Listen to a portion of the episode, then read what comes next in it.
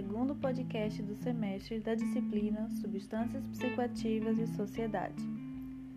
Você sabe diferenciar o uso de drogas de dependência de drogas? Sem dúvida, você já ouviu por aí alguém utilizar o termo dependente químico como sinônimo para pessoas que fazem uso de substâncias psicoativas, seja esse uso nocivo ou não. Mas será que todas as pessoas que usam drogas são dependentes? Vamos pensar um pouco nesses conceitos antes de responder essa pergunta. Primeiro, vamos colocar três conceitos em ordem: uso, abuso ou uso nocivo e dependência. Quem faz uso é aquela pessoa que utiliza qualquer substância de modo experimental, ocasional, habitual. No abuso ou uso nocivo, como o próprio nome já sugere, existe um excesso. Então, nessas situações, o consumo de substância ele traz algum prejuízo para o sujeito, seja um prejuízo biológico, né, físico, orgânico, ou prejuízo psicológico, social. Já a dependência é quando a pessoa sente a necessidade, né, uma necessidade intensa de usar a droga, e isso pode acontecer de forma periódica ou de forma contínua. Nesse caso, o indivíduo ele depende da droga para obter prazer, né, para aliviar as tensões, para aliviar a ansiedade, medo, alguma sensação física desagradável, entre outras né, possibilidades. Isso vai fazer com que a pessoa acabe criando um, um vínculo extremo com a droga, né, no qual a droga vai ocupar uma posição hierárquica superior às demais relações que esse indivíduo estabelece. Então, nesse caso, a gente tem aqui um sujeito que perde a autonomia, né, que perde a liberdade, já que a prioridade dele passa a ser o consumo da substância, seja ela qual for. Então, a dependência ela envolve aspectos psíquicos, físicos ou os dois.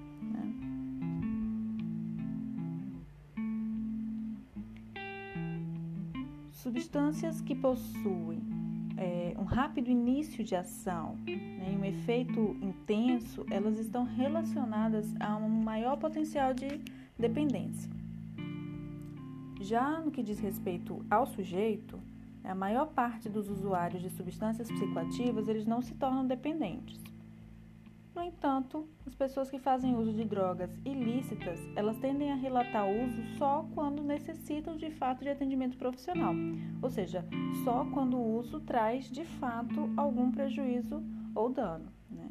Se a gente está falando de uma droga que é ilícita, não existem locais né, abertos onde se encontre facilmente e se identifique esses usuários.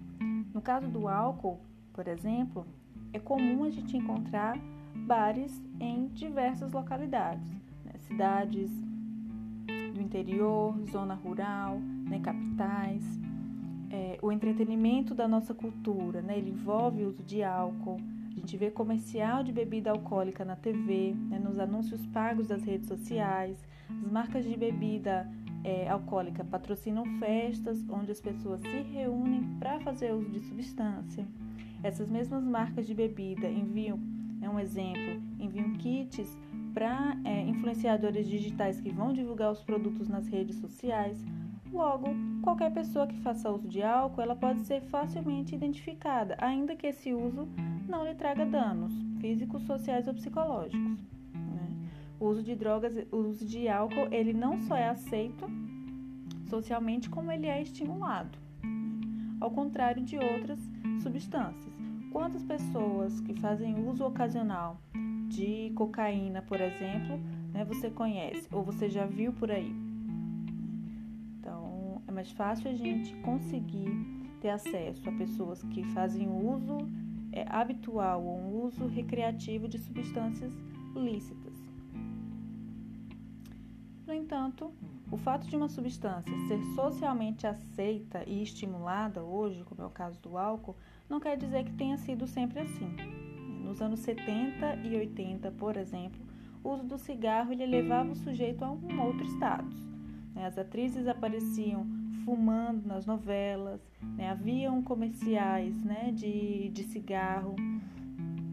havia um, um, cigarro né, de chocolate ao leite que era direcionado para o público infantil. Na própria embalagem né, havia uma criança simulando o uso de, de um cigarro real. Esse produto existiu até o ano de 1996. Né? Quando a gente olha para as imagens que estampam os maços de cigarro hoje, dá para imaginar que isso já aconteceu? Outro ponto importante é que substâncias que são eliminadas rapidamente do sangue, elas desencadeiam síndromes de abstinência mais intensas. Você sabe o que é síndrome de abstinência? Segundo o glossário de álcool e drogas produzido pela Senad, a síndrome de abstinência é um grupo de sintomas né, de configuração e gravidade variável que ocorre após a interrupção ou a redução do uso de uma substância psicoativa que vinha sendo utilizada repetidamente. Geralmente, a síndrome de abstinência ela ocorre após um longo período de uso e após, ou após né, o uso de uma substância em altas doses. A síndrome de abstinência ela pode ser acompanhada por sinais de alteração fisiológicas, né, ou seja, é, sinais no corpo do indivíduo, e ela é um indicador, é um dos indicadores da síndrome de dependência que a gente estava falando um pouco antes. E aí, já consegue responder as perguntas do início do podcast? Vai lá no texto base do segundo encontro que tem mais informações sobre os tipos de uso de drogas e a experiência dos indivíduos.